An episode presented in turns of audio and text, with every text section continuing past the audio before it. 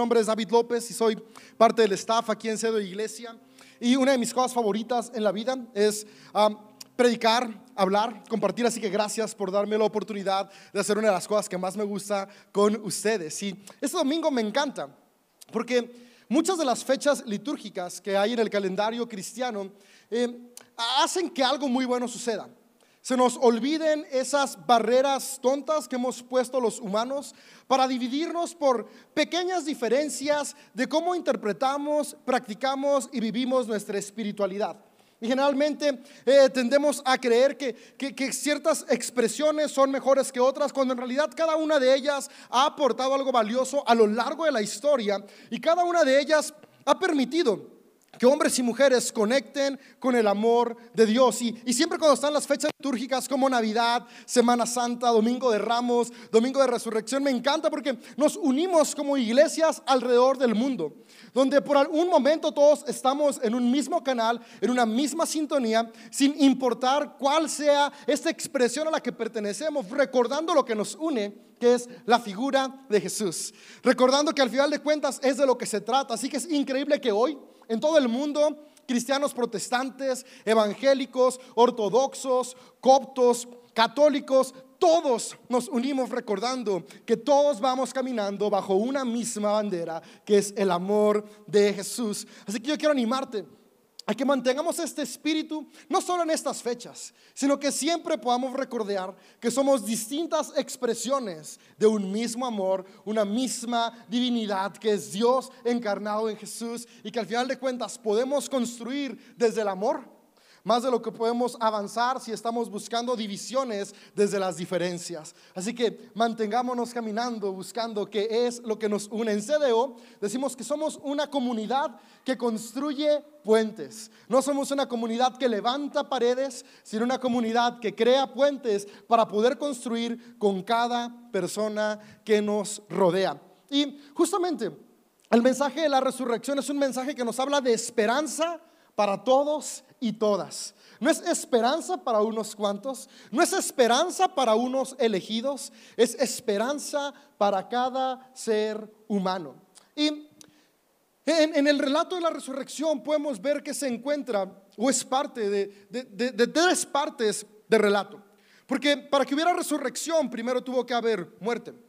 Y entre la muerte y la resurrección hay un momento de espera. Y de hecho, el mensaje del día de hoy lo estoy centrando en este periodo central, entre la muerte y la resurrección, el momento de espera. Y lo he titulado El poder en la espera. Porque creo que lo que sucede en la espera es determinante para experimentar resurrección en distintas áreas de nuestra vida. Y es que al final de cuentas, la muerte es una cuestión inevitable. Y no solamente la muerte, de nuestro cuerpo. Algún día todos vamos a morir, no sabemos cuándo. Todos deseamos que sean muchas décadas más adelante, pero la realidad es que es un misterio, es incierto, no sabemos. Pero lo que sí sabemos es que vamos a morir. De hecho, lo único seguro que tenemos en esta vida es la muerte. Por eso, aprovechemos cada día que tenemos, cada momento que tenemos. Es lo que Jesús vino a mostrar y modelar, a enseñarnos cómo vivir de tal manera que no solamente estamos existiendo, sino disfrutando la existencia que tenemos. Y no solamente disfrutando la existencia, sino construyendo algo que trascienda nuestra vida. Porque nuestra vida termina, pero lo que sembramos en esta vida se mantiene, tanto lo bueno como lo malo. Así que yo espero que podamos ser hombres y mujeres que nos inspiramos en Jesús para construir lo mejor que podamos, para disfrutarlo mientras vivimos y después para dejarlo como una base para los que nos preceden cuando ya no estemos en este plano terrenal. Entonces, eh, eh, la, muerte, como te decía, es algo inevitable.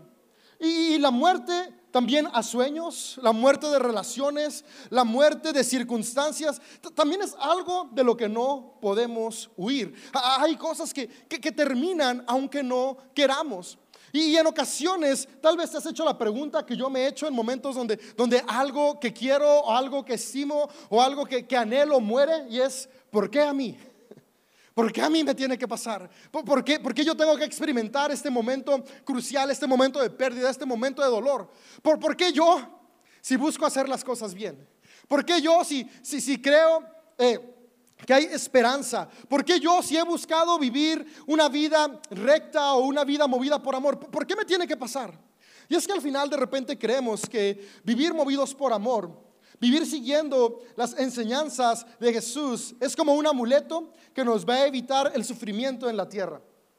Pero me gusta que una de las enseñanzas que encontramos en la muerte de Jesús es que la pérdida y el dolor es parte natural de la vida. No importa qué tan buenos seamos, vamos a enfrentar pérdidas, vamos a enfrentar adversidades, vamos a enfrentar dolor. Jesús, desde el Jesús que conocemos en los relatos de los evangelios, es la persona que menos merecía morir.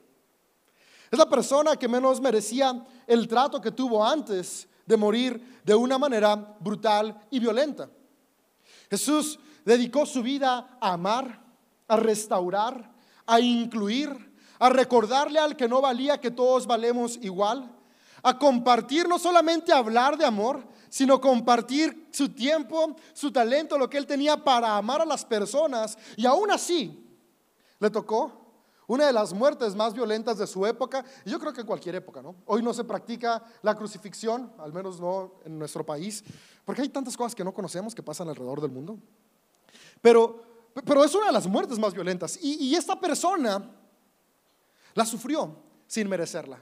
Y al final una de las enseñanzas que encontramos en esa muerte es justamente eso. No podemos huir del caos del mundo en el que vivimos.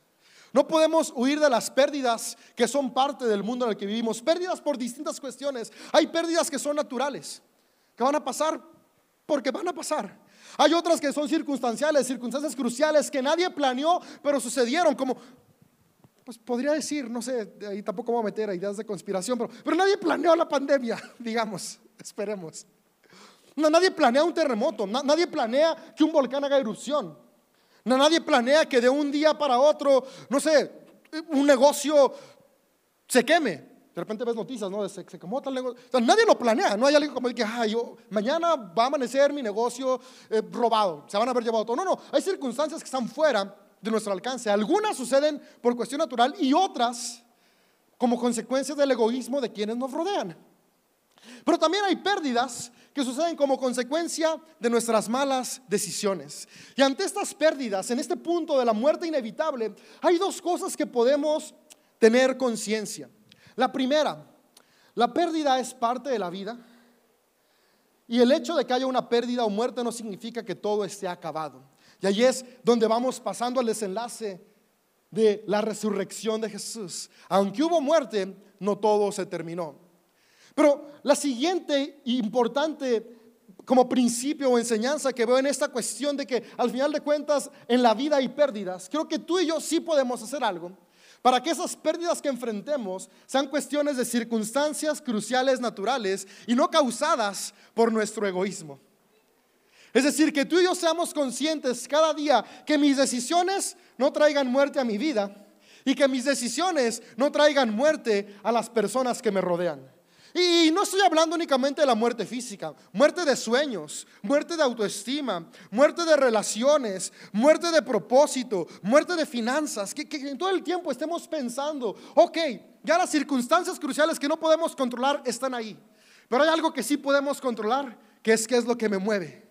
Y eso sí puedo decidir que el día de hoy no traiga muerte, sino vida a mi alrededor. No traiga muerte, sino vida para mí Y al final de cuentas, yo creo que podemos comenzar a transformar nuestro entorno, a transformar nuestras vidas si vamos cambiando qué es lo que nos mueve. Y al final de cuentas, poder también con esto mantener una expectativa de aquello que no puedo controlar, no significa que está siendo un final definitivo para la vida que tengo por delante. Aún hay más. Y es que después de que Jesús muere, hay un tiempo de espera a que llega el relato de la resurrección. Hay un montón de ideas de que si fueron tres días reales, que si fueron eh, tres secciones de 12 horas. Ahí los distintos eh, teólogos y estudiosos de la Biblia se han debatido por mucho tiempo cuánto tiempo fue. La realidad es que el tiempo es irrelevante. Porque a final de cuentas no se trata de poder entender una historia lineal, sino de poder entender los principios que son eternos. Que no importa si fueron 12 horas, 24 horas, 36 horas o 72 horas, el principio se mantiene ahí, que es el principio que de la nada se puede volver a crear todo, que de la muerte puede volver a surgir vida, que la desesperanza puede transformarse en una esperanza que nos lleva a avanzar y seguir creciendo. Y en el relato de Marcos, que es el primer relato que se escribe, el primer evangelio es el evangelio en, redactarse, es el evangelio de Marcos, podemos encontrar algunos principios que pueden ayudarnos a encontrar esperanza en circunstancias que tal vez pensamos que han muerto. Tal vez sentimos que nuestro propósito de vida murió por algunas malas decisiones o algunas causalidades externas. Tal vez una pérdida muy fuerte nos ha hecho perderle el sabor a la vida. Tal vez alguna circunstancia crucial no nos ha llevado a simplemente estar existiendo en lugar de disfrutando la vida. Y creo que el mensaje de la resurrección es un recordatorio de que el amor tiene esperanza para todos y todas, no importa cuál sea nuestra situación el día de hoy y no importa cuál haya sido nuestro pasado, tenemos la expectativa de un futuro brillante. Y en Marcos 16, quisiera que nos enfocáramos en lo que sucede entre la muerte y la resurrección de Jesús. Porque ahí está el principio que quisiera que nos lleváramos juntos el día de hoy. ¿Qué vamos a hacer cuando algo en nosotros muere? Encontrar ese poder que existe en el tiempo de espera. Porque aunque es inevitable que cosas mueran, aunque es inevitable que circunstancias terminen, Tú y yo sí podemos determinar cómo actuamos ante esos momentos. Y nuestras acciones traerán los resultados del mañana. Donde tú y yo estamos hoy es el resultado de lo que hicimos ayer. Y donde vamos a estar mañana será el resultado de lo que hagamos hoy. Y mi deseo es que tanto tú como yo, el día de mañana, podamos estar en un mejor lugar sin importar qué tan complicado sea lo que estemos experimentando hoy en día. Y dice Marcos 16 lo siguiente. Voy a leerte del verso 1 al verso 8. Dice, el sábado al atardecer, cuando terminó el día de descanso, María Magdalena, Salomé y María, la madre de Santiago, fueron a comprar especies para el entierro, a fin de ungir el cuerpo de Jesús. El domingo por la mañana, muy temprano, justo al amanecer, fueron a la tumba. En el camino se preguntaban unas a otras, ¿quién nos correrá la piedra de la entrada de la tumba? Pero cuando llegaron, se fijaron y vieron que la piedra era muy grande. La piedra que era muy grande ya estaba corrida. Cuando entraron en la tumba, vieron a un joven vestido con un manto blanco, sentado al lado derecho. Las mujeres estaban asustadas, pero el ángel les dijo, no se alarmen, ustedes buscan a Jesús de Nazaret el que fue crucificado, no está aquí, ha resucitado. Miren, aquí es donde pusieron su cuerpo. Ahora vayan y cuéntenle a sus discípulos, incluido Pedro, porque Jesús va delante de ustedes a Galilea. Ahí lo verán, tal como les dijo antes de morir. Las mujeres, desconcertadas, huyeron temblando de la tumba y no dijeron nada a nadie porque estaban muy asustadas. Aquí hago una pausa porque después de aquí hay dos finales diferentes. Los dos son muy similares. con el paso del tiempo se, fue ampliando el final breve y en los textos más antiguos encontramos el final corto, que es el que les voy a leer. Si quieren el final largo, que es de textos más tardíos, pueden leerlo en su casa, en el versículo 9 a que termina Marcos 16. Y el final corto dice lo siguiente. Después de que se fueron y huyeron muy asustadas, dice, luego ellas mismas Informaron todo esto a Pedro y a sus compañeros brevemente. Tiempo después, Jesús mismo los envió del oriente al occidente con el sagrado e inagotable mensaje de salvación que da vida eterna. E-, este relato nos habla sobre la actitud de tres mujeres en medio de la incertidumbre. Cuando Jesús muere, para sus seguidores la misión por la cual habían caminado por tres años, por dos años, por seis meses, depende del tiempo que llevaran siguiendo al Maestro Jesús, había muerto. Y no solamente había muerto, la misión que ellos creían que tenían al lado de su Maestro, sino que también una esperanza que se mantenía latente en ellos, que era la esperanza de la restauración de un nuevo reino de la nación a la que pertenecían, también había muerto. Por siglos, y de hecho hasta el día de hoy, quienes siguen eh, la tradición del judaísmo han esperado al Mesías que venía en el imaginario colectivo de quienes habían sido llevados cautivos a Babilonia. Quienes habían sido llevados cautivos a Babilonia tenían la esperanza de que un día se levantara un rey que volviera a ser de la nación de Israel y de Judá una nación libre y soberana. Pero no solamente eso, su expectativa es, ya nos oprimieron por mucho tiempo, va a llegar un rey que es el que ahora de nuestro lado va a oprimir a nuestros opresores. Y ahora nosotros vamos a ser el imperio que va a gobernar imponiendo fuerza y violencia. Esa era la esperanza que tenían. Y durante distintas épocas se levantaban caudillos y guerreros, algunos muy buenos que incluso lograron restaurar el reino de Israel y Judá por un breve tiempo, pero caían. Porque al final de cuentas todo imperio, por grande que sea, incluyendo el romano, el egipcio, que es el más antiguo que tenemos registro, o, los ugaríticos, eh, el imperio griego, cada imperio, por muy fuerte que sea y por muchas décadas que pueda tener en el poder, termina cayendo. Porque lo que se levanta con violencia, con violencia cae. Pero aún así, los judíos seguían teniendo este deseo. No importa que lo que se levanta con violencia cae, nosotros queremos nuestra venganza. Por siglos nos han oprimido, ahora nos toca ser los opresores. Queremos a nuestro rey, a nuestro salvador, a nuestro Mesías que sea el que nos lleve a la cima del mundo para poder ver desde arriba a los demás. Ese era el deseo que tenían. Y cuando ven que llega Jesús y Jesús comienza a hablar de un nuevo reino, ellos dicen, aquí está, este mero es. Pero Jesús comienza a hablar de un reino que no se levanta con violencia. Es un reino que se alcanza a través de acciones de amor. Un reino que no se trata de aplastar al que me oprime, oprimiéndolo, sino un reino que se trata de transformar al que me oprime, amándolo. Un reino que no se trata de pagar con venganza, sino de construir en amor. Y eso comenzó a traer cierta inquietud en los seguidores de Jesús, pero aún así veían una transformación que valía la pena seguirlo. Y decían, seguramente en algún momento en algún momento ya con toda esta gente que está juntando y ya con toda esa transformación que está viendo nuestra mente, pues sí, sí va a terminar convirtiéndose en nuestro rey y liberándonos de los romanos.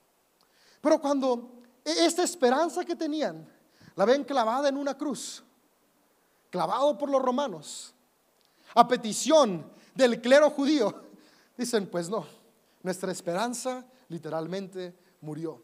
Y la expectativa de transformación que no solamente tenían, sino que habían experimentado, muere. Y podemos ver cómo en el relato, después de la crucifixión de Jesús, ya no se nos dice nada de los seguidores. Podemos encontrar en algunas partes que huyen, algunos a Galilea, otros se encierran, otros se van. Eh, terminan, se dan por vencidos. Dejan de actuar. Dejan de ver por los necesitados. Dejan de incluir a los excluidos. Y dicen, todo acabó. Pero hay tres personas que se mantienen activas, que son Salomé, María Magdalena y María la Madre de Santiago. Y me encanta que el autor de Marcos las escribe, las nombra, las, las pone por su nombre. No solamente dice, tres mujeres hacen esto, dice el nombre de esas tres mujeres. Y para nosotros hoy en día puede ser insignificante. Porque vivimos en un mundo donde gracias al trabajo de decenas y centenas de mujeres, gracias al sacrificio de montones de mujeres que han levantado la voz por la equidad, cada vez estamos en un mundo más equitativo. Todavía nos falta un empujón grande, pero ahí vamos. Y ya es normal para nosotros poder leer nombres de mujeres citándose en obras, en artículos, eh, en distintas partes. Pero en la época que se escribe el Evangelio de Marcos, el año 60 después de Cristo, eh, eh, en un relato no se ponía el nombre de una mujer porque la mujer no valía. Y el hecho de que Marcos haya puesto Salomé, María Magdalena y María Madre de Santiago es una representación del valor del Evangelio de Jesús, que expone en el mismo lugar a las mujeres, recordándonos que tenemos el mismo valor. Y no solamente eso, sino que el relato nos recuerda que en el momento crucial, los hombres, los que se sentían los que aquí somos los que mandamos, se escondieron y se fueron y se dieron por vencidos. Dijeron, no se puede ya. Pero hubo tres mujeres que dijeron, claro que aún hay algo, que no sabemos, pero no nos vamos a esconder, vamos a seguir actuando en la espera. Dice el relato que ellas en lugar de irse a esconder, fueron el sábado por la tarde a comprar ungüento y perfumes para ir ungir el cuerpo de Jesús en la tumba. Y el domingo muy temprano por la mañana van a buscarlo. Eso me habla de que aún en medio del dolor, aún en medio de la incertidumbre y la desesperanza, no se dieron por vencidas, sino que continuaron siendo responsables, diligentes y comprometidas. ¿Sabes? Esta era una tarea que pudieron haber hecho en equipo también los hombres, los amigos de Jesús. De hecho dice que cuando iban para allá, iban caminando preguntándose, ¿y quién nos va a mover la piedra? Yo me pregunto, ¿dónde estaba Pedrito? Que había sacado la espada y estaba muy de... ¿Dónde estaba Santiago? ¿Dónde estaba Andrés? ¿Dónde estaba Juan? Se dieron por vencidos, dijeron, ya no vale la pena. Y la verdad es que no los culpo porque muchas veces en la vida también me he dado por vencido. Por cosas menores. Tal vez. Que luego también cada, cada uno de nosotros vemos nuestras batallas como las más grandes. También no hay que minimizarlas. Muchas veces también me he dado por vencido. Pero me he dado cuenta que cuando me doy por vencido el tiempo de cualquier manera pasa. Y lo que pasa es que cuando me doy por vencido no hay ningún resultado bueno, sino que seguimos estancados. Y en esas mujeres puedo darme cuenta que no puedo huir del caos, pero sí puedo actuar en medio del caos. Y ellas no se dieron por vencidas, ellas dijeron, ok, sí, Jesús está muerto, pero hay algo que podemos hacer. Y vamos a seguir haciéndolo, seguir actuando con diligencia. No dijeron, vamos el domingo allá a mediodía. No, vamos el domingo ahí, ya cuando, no sé, desayunamos, echamos brunch y luego vamos. No, no, eran diligentes. Eran responsables. Y lo que yo puedo encontrar es que el no darse por vencidas les permitió experimentar por primera vez, por primera mano, ser las primeras en ver el milagro de la resurrección. Ellas no iban esperando ver a Jesús resucitado. Y eso me encanta, porque sabes que eh, eh, fe, fe no es creer todo. Fe, fe de hecho ni siquiera tiene que ver con lo que creo, fe tiene que ver con lo que hago. Porque ellas no dijeron, vamos el domingo temprano a la tumba porque Jesús dijo que iba a resucitar. No, dijeron, vamos a echarle perfume al muerto y que no apeste. Pero en ese ir y en ese hacer, vieron el milagro. ¿Sabes qué, amigo, amiga? Muchas veces nos damos por vencidos porque, porque no creemos que podemos levantarnos. No creemos que pueda haber algo mejor para nosotros. No, no creemos que hay esperanza. Y como decimos, no, ya no hay nada, ya mejor no hago nada. Pero ¿qué tal que sin creer seguimos caminando, haciendo y avanzando? ¿Qué tal que aunque creo que nunca puedo llegar a estar sano financieramente, hoy comienzo a pagar mis deudas y hacer un ahorro de cinco pesos? ¿Qué tal? que aunque tal vez nunca alcanzo el cuerpo de Brad Pitt, bueno, no sé cómo está ahorita él, pero no sé, el, cuerpo de alguien mamado. Pero, pero hoy empiezo a cuidar mi alimentación y a bajarle al azúcar, y a bajarle a la sal, y a bajarle a la grasa. Porque aunque no creo que vaya a estar así, si soy fiel, voy a estar sano y saludable. Y soy constante, tal vez algún día me sorprende el milagro de la marcación o no sé cómo se llama. ¿Qué tal? ¿Qué tal si, si aunque no creo que, que mi matrimonio se pueda salvar, hoy comienzo a ser más amable? Hoy comienzo a responder sin ira y sin menosprecio. Hoy, hoy comienzo a actuar con tolerancia y con perdón. Hoy comienzo a poner límites sanos, pero sin despreciar con quien estoy. Y tal vez si soy fiel, tal vez me encuentre con una piedra enorme que no sabía cómo se iba a mover, movida, y con el milagro de la resurrección de mi relación. ¿Qué tal que yo pensaba que jamás iba a volverme a hablar con mi papá o con mi mamá, porque el conflicto fue muy grande, con mi hermano o mi hermana? Pero ¿qué tal si, si comienzo a ser fiel en la espera, en, en esa relación que ya murió? Comienzo a actuar con fidelidad y diligencia y, y comienzo a dar los primeros pasos yo, de amor, de servicio, de gratitud. Que aunque no crea que esa relación pueda levantarse otra vez, Tal vez si soy fiel y constante, ve el milagro de la resurrección. ¿Qué tal que yo pienso que ya a mi edad ya, ya no hay nada que hacer? Ya estoy en los 30. Es que muchos caemos en la trampa de la edad. En los 30, en los 40, en los 50, en los 80, ya, ya no puedo hacer nada. Pero ¿qué tal si soy fiel sin importar la edad que tengo, en seguirme preparando, en ser diligente, en buscar puertas, en emprender, en intentar, y me llega el cumplimiento de ese sueño que tenía? A mí me encanta leer historias de hombres y mujeres que alcanzaron sus sueños, porque no todos lo alcanzaron a los 20 o a los 30. ¿Sabes? Hubo quienes los alcanzaron a los 90. Gente que escribió su primer libro a los 93. Gente que logró que su invento despegara y se hiciera súper popular a los 70, a los 80.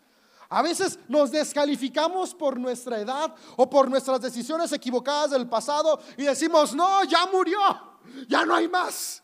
Vamos a encerrarnos y a huir. Pero amigo, amiga, no importa el fracaso de ayer, no importa la edad de hoy, no importa tu género, no importa la circunstancia que tan muerta se vea, eh, se vea el día de hoy. De este relato podemos aprender que vale la pena mantenernos fieles en nuestras acciones, porque si caminamos en la vida con responsabilidad, podemos encontrarnos con milagros, milagros tan grandes como el milagro de la resurrección. Yo creo que tú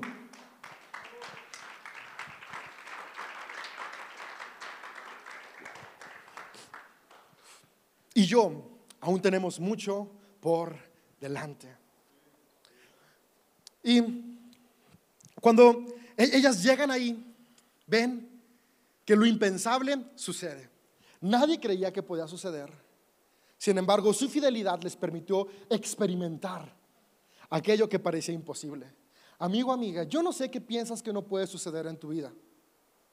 Pero si tú y yo nos mantenemos fieles en nuestras acciones, fieles en vivir movidos por amor, fieles en ser responsables, fieles en ser constantes con aquello que construye, fieles en transformar nuestros círculos viciosos y destructivos por círculos virtuosos y constructivos. Tarde que temprano vamos a poder cosechar la vida que anhelamos, esa vida de la que Jesús habla, una vida llena de plenitud y abundancia.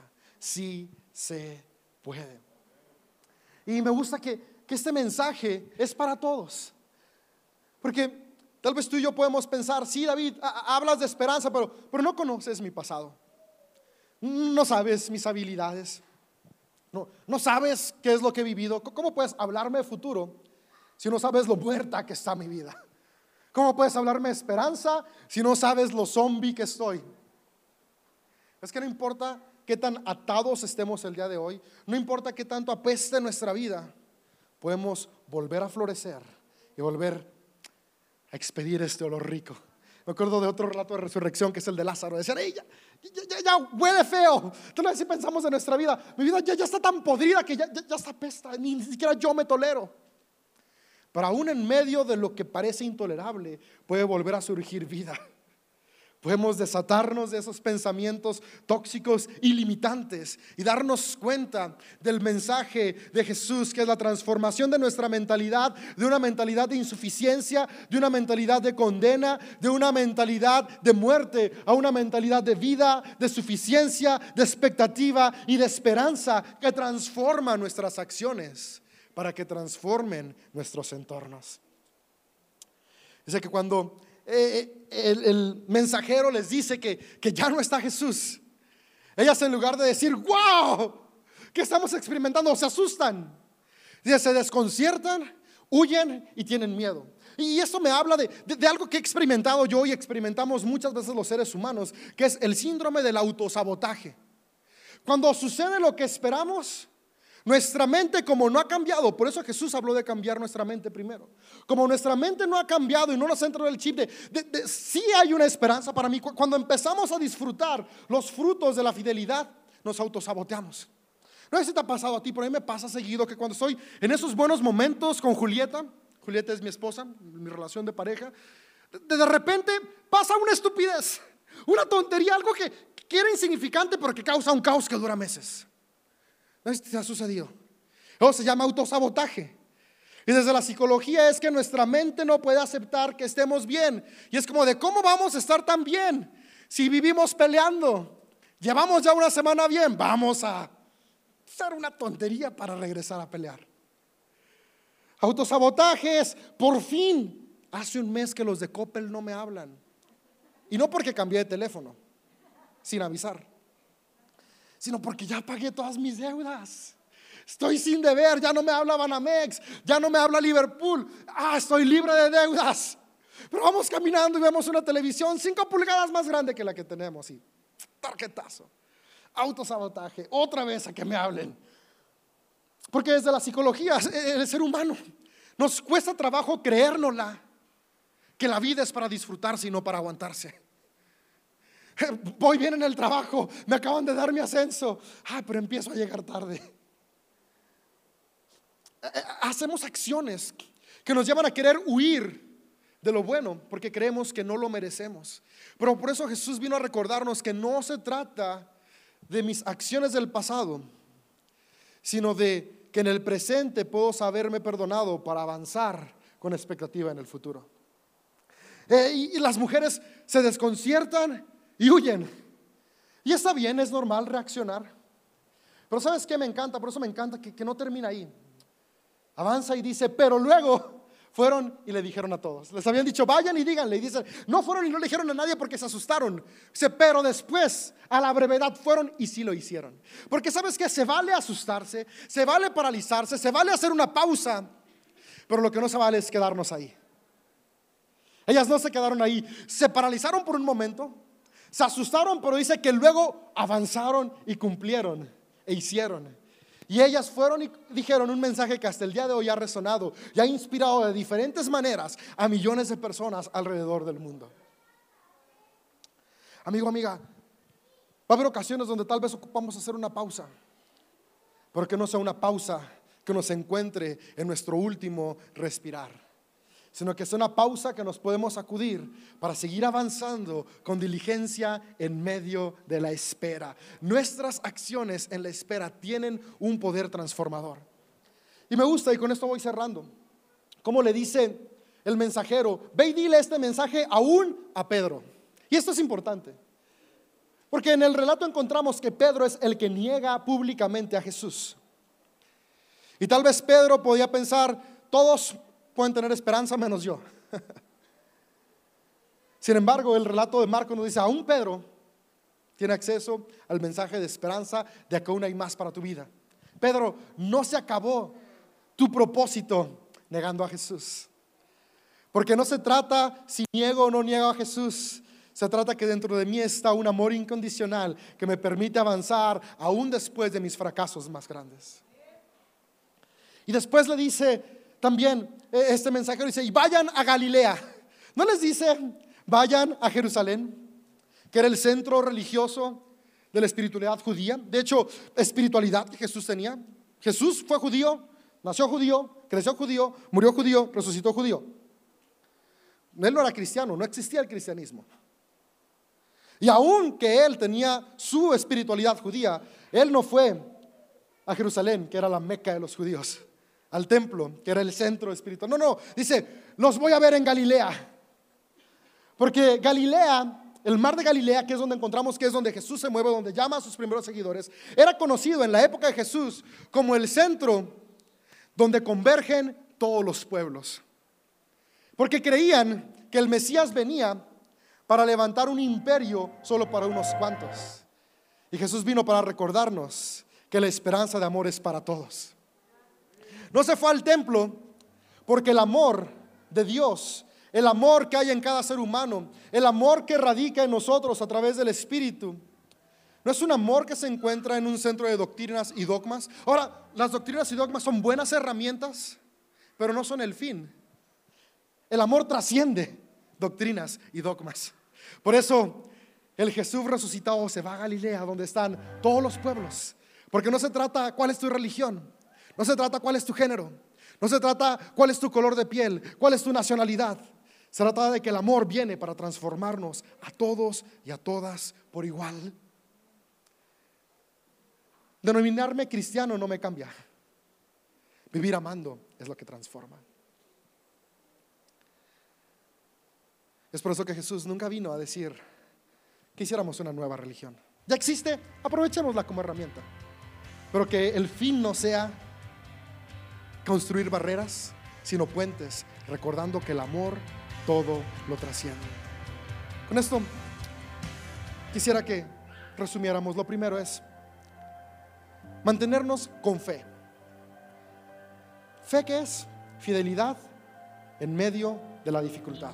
Hoy sentimos que hay muerte en nuestra vida, vamos a seguir actuando con fidelidad, seguir amando, seguir sirviendo, seguir aprendiendo, seguir construyéndonos para seguir construyendo a nuestro alrededor, aunque parece que no hay esperanza. Fe trae transformación. Fe es esa fidelidad. Vamos a seguir yendo el domingo temprano en esta metáfora. Hacer lo que tenemos que hacer, aunque pensemos que el resultado ya está muerto. Ellas iban a buscar un Jesús muerto, pero seguían actuando. Tal vez vamos a seguir yendo a echarle ganas a un negocio que parece muerto. Vamos a echarle tantas ganas hasta que vuelva a vivir. Vamos a seguir sirviendo hasta que este matrimonio se restaure.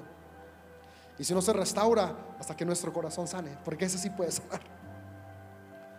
Vamos a seguir trabajando en aquello que creemos que no tiene esperanza, recordando este mensaje de la resurrección, que todo lo que está muerto puede volver a vivir. Fe, fidelidad, acciones. Recuerdes, mi actuar el que va a traer transformación. Segundo, es para todos, no te descalifiques, no importa tu error de ayer, hoy es una nueva oportunidad. Recuerda, Jesús nos enseñó que nuestros errores se asumen con responsabilidad y no con culpa. La culpa nos encierra y nos destruye, la responsabilidad nos lleva a cambiar nuestras acciones.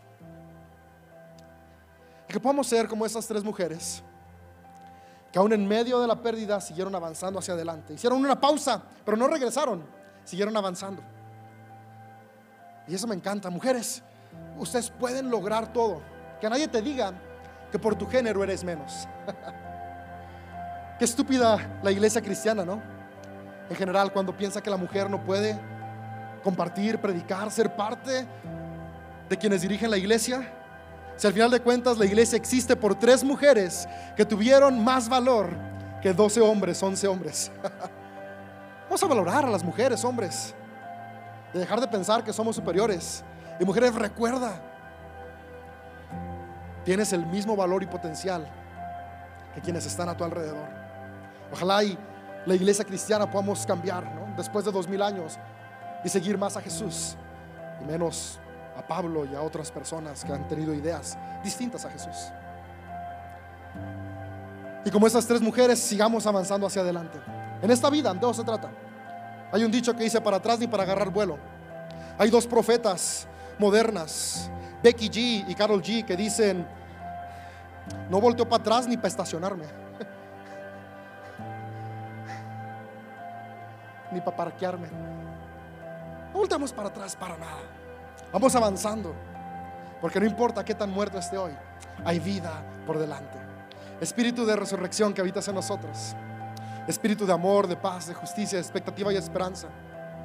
Que en este día que recordamos el poder de la resurrección, podamos recordar que, que no se trata solamente para, para tener en nuestra mente un acto sobrenatural que sucedió hace más de dos mil años, sino que podamos recordar que, que este relato está ahí para recordarnos que hoy puede suceder lo sobrenatural en nuestra vida. Que hoy nuestro propósito puede renacer y florecer. Que hoy podemos mantenernos expectantes en la desesperanza. Que hoy lloramos la pérdida, pero como se escribió de manera muy poética, lo que sembramos hoy con lágrimas, lo hacemos con la expectativa de que mañana lo cosecharemos con gozo. No negamos el dolor, lloramos, sufrimos, pero no nos estancamos, sino que avanzamos, sin saber que va a haber adelante pero fieles y constantes, recordando que todo lo que se siembra con amor trae frutos y cosechas que construyen. Que hoy podemos recordar que somos amados para amar. Que hoy podemos recordar que mientras tengamos vida hay esperanza. Y el mismo poder que levantó a Jesús, hoy nos levante, hoy nos restaure y nos llene de vida. Amén. Amigo, amiga, vamos a levantarnos. Aún hay mucho por delante que aquello que creías que estaba muerto, hoy tus acciones lo comiencen a resucitar. Vamos a cantar esta estrofa con expectativa y fe. La muerte venciste, recordando que tú y yo podemos vencer la muerte que nos rodea. Recordando que el cielo no está en el más allá, el cielo está aquí. El cielo no se trata de que desaparece el infierno, sino de que en medio del infierno construimos espacios de justicia, de paz, de esperanza, de vida donde hay cenizas, que comience a levantarse vida. Yo creo que tú y yo podemos transformar nuestras familias, nuestra vida, nuestra ciudad. La muerte fue vencida, hay vida dentro de ti.